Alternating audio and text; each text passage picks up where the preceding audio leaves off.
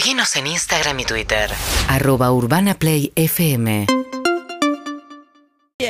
Eh, 7 y 32 de la mañana. Vamos a hablar de un tema completamente distinto, pero es bastante impactante. Pocas veces se ponen de acuerdo los principales eh, innovadores del mundo, figuras como Elon Musk o el presidente de Apple y demás. Y en este caso se pusieron de acuerdo en hacer una solicitada en la que urgen hacer una pausa eh, de los avances de la inteligencia artificial, que ahora está accesible para todos nosotros, digamos, en la versión que se hizo pública, una de ellas a través del chat GPT. ¿eh? Eh, ¿Por qué piden tal cosa? Juan Brodersen es editor de tecnología en el diario Clarín, es docente de la Universidad Ditela. ¿Qué tal, Juan? Buen día.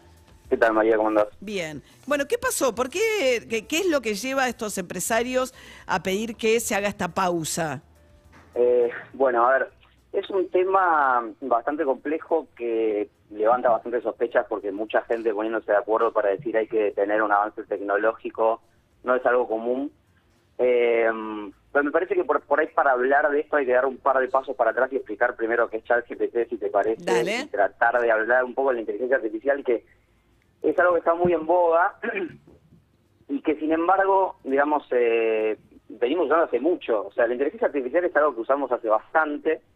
Eh, el punto es que esta inteligencia artificial generativa tiene ciertas particularidades eh, que la hacen distinta como para para poder ponerla en el centro de, digamos de la escena. Hay un problema con esto que es que los que estamos más o menos en tema creemos que todo el mundo sabe lo que es ChatGPT. ¿Vos lo usaste ChatGPT alguna vez, por no, ejemplo? ¿sabes O- que no? Bueno, ok. Eh, entonces por eso digo que hay que dar uno- un par de, de pasos para atrás. A ver, eh, como decía, inteligencia artificial hay en todo. Una recomendación de Netflix es, digamos, un sistema de inteligencia artificial cuando vos usás Waze, que supongo que sí lo usás, o Sí. Google Maps, eh, estás usando un sistema que te está diciendo este es el mejor camino y está haciendo un trabajo por vos. O sea, te está, te está diciendo para ir de un punto A a un punto B no necesariamente tenés que ir, por ejemplo, por el más corto, sino que por ahí tenés que hacer un par de metros más porque te conviene ir por una avenida para ir más rápido y demás. O sea, está Eh, sacando conclusiones, de alguna manera. Eh, está programado, sí, para que haga determinadas digamos, Cálculos. este, acciones, Sí. claro, determinados cálculos, pero lo que hoy es el Pac-Man, digamos, este, digo, los videojuegos tienen inteligencia artificial, digo, es algo que está dando vueltas hace mucho eh, y que tiene que ver con ciertos comportamientos que nosotros llamamos inteligencia artificial, sí. A ver, definir la inteligencia artificial es muy complejo. Hay un chiste que dice que inteligencia artificial es to- todo lo que una máquina todavía no puede hacer, que una vez que lo puede hacer ya tiene un nombre, por ejemplo, Machine Learning, y ahí empezamos a meternos un poco más en esto de la inteligencia artificial eh, generativa, ¿sí? Em, y, digamos, tiene que ver con el poder de cómputo que avanzó tanto, digamos, durante los últimos años, que nos deposita en ciertas tecnologías que pueden generar eh, cosas que antes no existían. ¿sí? Y ChatGPT es un sistema ¿sí? que funciona generando, eh, en este caso, textos, ¿sí? Por, por eso se llama ChatGPT, porque es un sistema con el cual se puede chatear con una inteligencia artificial que responde como si fuera un humano, ¿sí? Entonces, esto revolucionó bastante, digamos, el mundo en los últimos meses, diría, el mundo tech, pero empezó a desbordar hacia otros, digamos, ámbitos, y esto ya empieza a depositarnos un poco en el contenido de la carta, pero que tiene que ver con lo que se llama Machine Learning, que es volúmenes inmensos de información, ¿sí?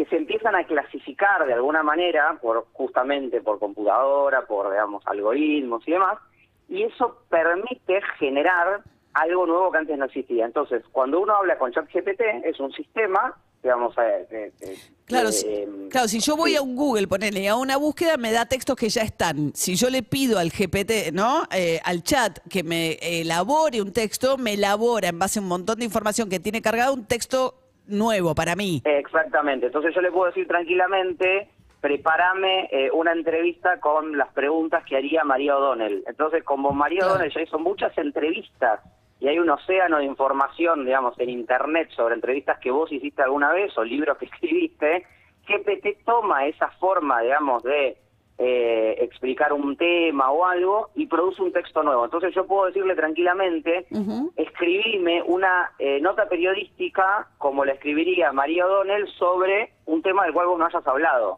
Y eso se genera, eso se genera y eso aparece y eso existe. De hecho, hubo... eh, Hubo un tema que- con dibujantes, ¿no? Incluso con artistas. Hacemos una ilustración al estilo de Mengano, por ejemplo, y ahí se arma un lío bárbaro con los derechos de autor también, digamos, ¿no? De, de la obra. Exactamente, porque eso ya entra en lo que se llama eh, la generación de imágenes, que hay una inteligencia artificial que es otra, que se llama Mindjourney para hacer esto. Pero ¿Qué es la que estaba digo, el Papa con todo vestido de, de una campera blanca gigantesca, tipo astronauta, ¿no? Un trapero. no sé y no sé si viste también las imágenes de Donald Trump siendo detenido, que eso fue, digamos, este, muchísimo más viral y muchísimo más peligroso, porque eran imágenes de Donald Trump detenido por la policía, que cualquiera que lo viera, digamos, este, digamos, podía creer que eso era real, porque la imagen es realmente impactante lo real Claro. que se ve, digamos. Y, y era en un momento en que Trump decía que lo estaban por detener, cosa que no sucedió, digamos, en Estados Unidos, pero la imagen además se da en un contexto en el cual la información daba que eso estaba por pasar, o por lo menos Eh. Trump decía que estaba por pasar. Exactamente, entonces ahí está el- ahí empiezan a aparecer los problemas que advierte la carta, digo, y es lo que Claro. más quizás nos toca a nosotros en lo que es el periodismo, además con el tema de las fake news, pero ahí está muy patente algunos problemas que tiene la inteligencia artificial generativa. Quiero hacer mucho hincapié en esto de lo Generativa, yo te entiendo, claro. O sea, la inteligencia Exacto. artificial como genérico es algo que usamos, como bien decís, en el Waze y en otras cosas. La inteligencia artificial generativa, la que genera un contenido a pedido, ponele, ¿puede ser? Exactamente, sí, sí, sí, por eso eh, los ejemplos que daba vos eh, eran bastante atinados. Por ejemplo, alguien le pidió que escribiera una canción en formato Nick Cave eh, y el, el resultado era bastante sorprendente. Entonces Nick Cave contestó, uno podría pensarlo localmente, si uno pone, escribime Claro. este, la- una noticia en formato Patricio Reyes o Redondito de Ricota, lo va a hacer y van a ver que el resultado es relativamente, digamos, aceptable. Pero lo interesante de esto es que eh, se están discutiendo los usos que tiene la inteligencia artificial generativa para estas cuestiones, como los ejemplos que vos estabas dando, porque hay muchos usos que son que se están aplicando y que son positivos. Hay artículos periodísticos que se están escribiendo con GPT que son bastante respetables y quizás bastante mejores que algunos que están escritos por humanos en cierto sentido, a pesar de que tienen ciertas cosas que uno le ve de las manos al carpintero cuando empieza a usarlo y se da cuenta. Bueno, digamos, y además queremos creer los periodistas que no es lo mismo una máquina que alguien que mínimamente debiera corroborar aquello que, que dice que ocurrió, ¿no? Pero qué sé Sí. yo, no sé, eso ya es un debate. Eso es un debate ya periodístico y no vamos a hacer periodismo de periodistas, No. pero te hago un paréntesis con eso para decirte que hay cierto tipo de trabajo periodístico que sí es mucho más automatizable y en todo caso estarías dejando libres manos de periodistas para hacer trabajo periodístico serio, en serio. Sí, la hay un tema El con, cierre por del ejemplo, dólar, por ejemplo. no, o los zócalos, cier- Decirle, vos- subime el cierre del dólar todos los días. Claro, eh, digo, Ahí está, que no tenés un análisis, Sí. simplemente tenés cuatro datos, ¿viste? Cuánto se vendió, cuánto se compró y listo. Exacto. Sí, sí, o un cable, pelar un, lo que decimos nosotros, pelar un cable que viene de una agencia, que es a- a acomodarle un par de cosas. Pero sí quiero entrar en, en el tema de la, de la carta, que me parece que es lo más interesante, que es, hay usos de, de la inteligencia artificial generativa que son bastante, están aceptados como bastante positivos. Por ejemplo, poner una inteligencia artificial a mirar muchas imágenes de manchas en la piel para que pueda identificar más rápidamente, por ejemplo, un problema de salud, ¿sí? Digo, esos, esos usos en general están aceptados como positivos. Ahora, el problema que advierte la carta, que es, digamos, por lo que en todo caso estamos hablando, tiene que ver con el riesgo, lo que se llama en, en- en inteligencia artificial el riesgo existencial. O sea, esta cuestión de, que lo dice la carta literalmente, lo estoy citando acá textual, dice, la inteligencia artificial ha entrado en una carrera fuera de control para desarrollar e implementar mentes digitales cada vez más poderosas que nadie. Y ni siquiera sus creadores pueden entender, predecir o controlar de forma fiable. ¿sí? Claro, claro, claro. Esta idea, esta idea siempre estuvo latente con las creaciones, que es que la creación se vuelva contra el creador. Quiero dejar algo muy en claro en esto, hablando con expertos, este no existe este riesgo existencial hoy, ¿sí? O sea, la idea de Terminator, la antropomorfización del problema, no tiene sustento teórico, ¿sí? No es algo que esté en discusión. Lo que sí pasa es que sí, la injerencia que tiene la tecnología, por ejemplo, Sí. en el mundo del trabajo, Sí. no ocurre solo en el periodismo, como decíamos recién, sino que ocurre en muchas profesiones, en muchos, digamos, por ejemplo, la programación. ChatGPT escribe código y muchos que programan dicen, sí, la verdad es bastante respetable, a pesar de que, de nuevo, Sí, hay que ajustarlo, claro. sí, hay que, como nosotros hacer- hacer un texto hay que editarlo. Pero lo que quiero decir es, sí hay un debate en el mundo del trabajo, Claro. sí hay un debate en el mundo de la información, sí hay un debate muy fuerte en la universidad. Yo, dando clases en Ditela, hubo un mail que circuló diciendo, che, ojo con GPT, porque los alumnos pueden resolver Claro. ensayos con esto. En Estados Unidos, donde el ensayo es la forma principal de evaluación en las universidades, se está hablando de la muerte del ensayo, porque justamente esto Se lo puede pedís al GPT, claro. Sí, sí, de nuevo, de nuevo, Claro. hay que tomarlo con pinzas. Está bien, yo, pero lo de- sí. yo lo detecto, digamos. Pero, pero lo Bien. que quiero decir es, con este punto, el- lo más fuerte de todo que advierte la carta es que lo más peligroso es la monopolización de toda esta tecnología por parte de las grandes tecnológicas y los sesgos que puede tener la inteligencia artificial al producir un texto. Ahora, para cerrar esta idea.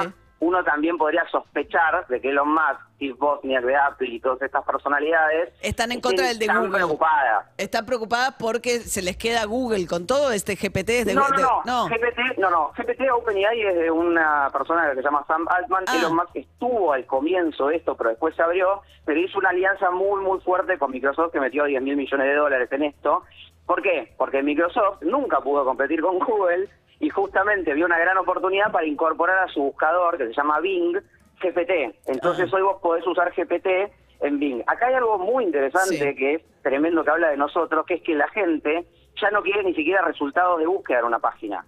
La gente quiere la respuesta exacta de lo que está claro. buscando. Entonces. GPT, GPT te promete que te la va a dar por la precisión que tiene. Bien. Entonces, toda esa alianza asusta mucho a los grandes tecnócratas. Claro. No tanto creo yo, esto es una inferencia, una suposición, que creo que tiene cierto sustento, que es no tanto porque estén tan preocupados por la humanidad, sino yo diría más bien porque están preocupados por el avance que esto les implica respecto de sus propios desarrollos, ¿no? Bien, Juan Brodersen, editor de tecnología Clarín, apasionante, ¿eh? ¿Por qué los grandes, algunos de los grandes empresarios del mundo de la tecnología están pidiendo seis meses de freno en el uso de la inteligencia artificial generativa? Hemos aprendido algo de la mano de Juan, que además es docente universitario. Gracias, Juan. Gracias, María. Hasta luego. 7 y 43 de la mañana. Esto se lo pedí al chat GPT hace Sí, claro. cinco minutos en, en mi mesa. Ahí va.